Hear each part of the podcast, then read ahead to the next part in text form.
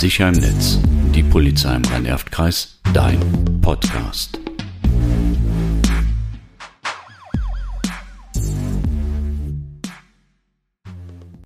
Herzlich willkommen zu unserem Podcast. Mein Name ist Martina Rautenberg. Ich bin Polizeibeamtin und tätig in der Kriminalprävention.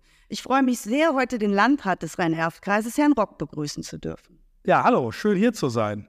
Auch mir ist das Thema sehr wichtig. Die Straftaten im Bereich der Internetkriminalität steigen ständig an. Die Täter im Netz werden immer erfinderischer, immer professioneller. Darüber möchten wir aufklären. Nur wenn man aufgeklärt ist, kann man sich vor Straftaten, die einem im Netz begegnen, auch schützen.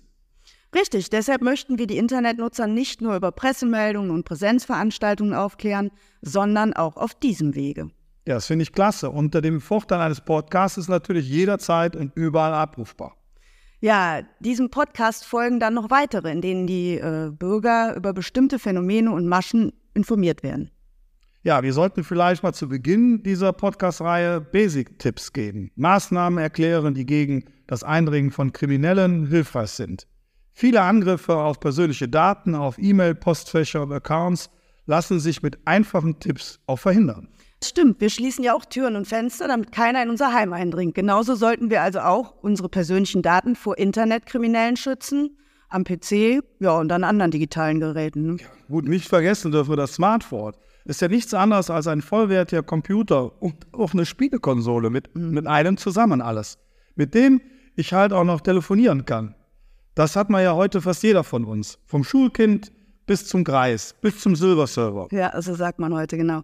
Ja, das vergessen viele. Digitale Türen und Fenster müssen an jedem smarten Gerät abgesichert sein. Fängt damit an, dass man die Software immer aktuell halten muss. Sicherheitslücken werden vom Hersteller geschlossen, also Hersteller von Betriebssystemen, Browsern, Sicherheitssoftware und so weiter. Ja, okay.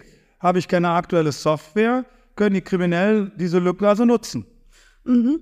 Ähm, richtig, und Schadsoftware kann übertragen werden. Ne? Ja, logisch. Die Schad äh, Sicherheitssoftware muss äh, ja auf dem neuesten Stand sein.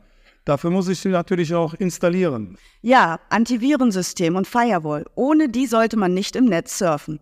Aber auch mit diesem Schutz. Vorsicht bei Nachrichten und Links aus unsicheren Quellen. Schon durch das Öffnen von Nachrichten kann sich mein Rechner infizieren. Also durch das alleinige Öffnen von E-Mails? Ja, Texte, Videos oder auch Grafiken können mit Schadsoftware verseucht sein. Oftmals platzieren Kriminelle gefälschte Seiten, Werbung, Links, auch in sozialen Netzwerken. Ja, da mache ich ja glücklicherweise alles richtig. Aus nicht vertrauenswürdigen Quellen lösche ich alles direkt. Egal ob Link, Datei oder Kontaktanfrage. Grundsätzlich gilt ja, auf keinen Fall einfach klicken. Es besteht immer die Gefahr von Spam, Phishing oder auch Hacking. Sehr gut, Herr Rock. Hm, Stichwort Phishing. Bei Phishing-Angriffen äh, versuchen die Betrüger über gefälschte Webseiten, E-Mails oder Kurznachrichten an Finanzinformationen, Zugangsdaten oder andere sensible Daten zu kommen. Die Folge, äh, ja, Kontoplünderung oder Identitätsdiebstahl. Oder es wird eine Schadsoftware installiert. Oh ja, da haben wir in letzter Zeit viele Taten zu verzeichnen.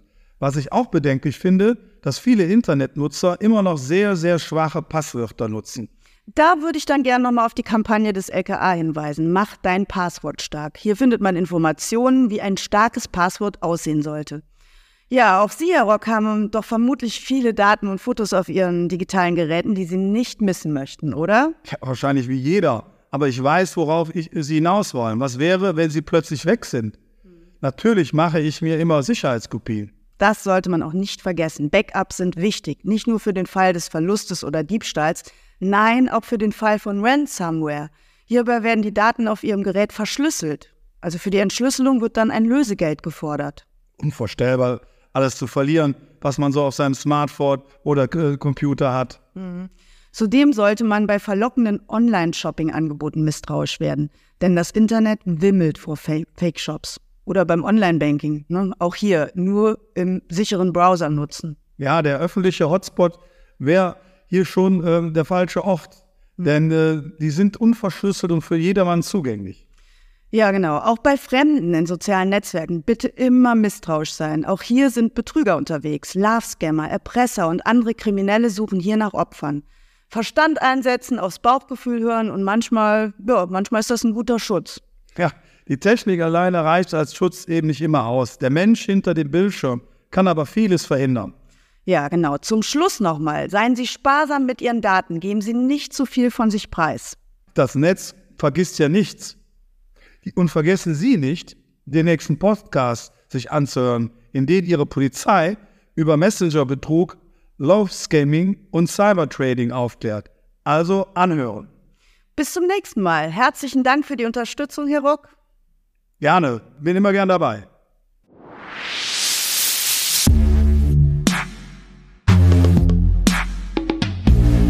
Diese Podcasts sind eine erste Orientierung zu den jeweiligen Themen. Sprechen Sie uns bei weiterem Informationsbedarf gerne ein.